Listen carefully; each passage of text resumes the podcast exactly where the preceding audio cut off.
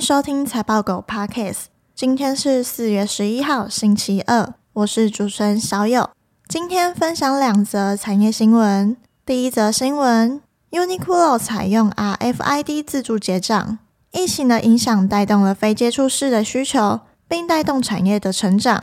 RFID 技术持续导向消费零售端。RFID 是一种无线通讯技术。由读取器、电子标签和后端的应用系统组成。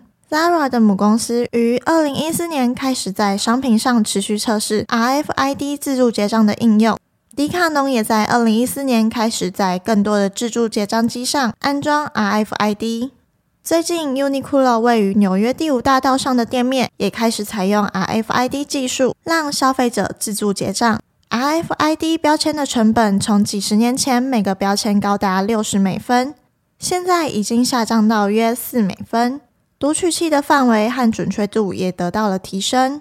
麦肯锡咨询公司表示，这些新款更便宜的 RFID 晶片、读取器硬体和软体，使得 Uniqlo 这类零售商可以更低的成本和更高的精度实现技术应用。服饰和零售将是 RFID 未来二到三年的成长主力。这边的概念股有 RFID、服饰。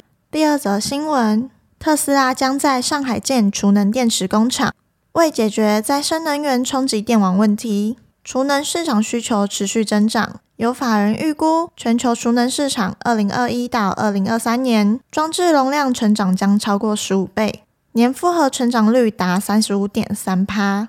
t r e n f o r c e 表示，随着全球各国净零碳排目标的迈进，电力系统中可再生能源占比将进一步提升。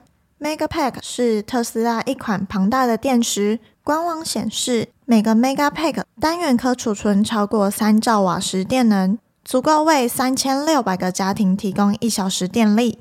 特斯拉曾在二零二二年第四季法说中表示，储能产品的需求超过了公司的供给能力。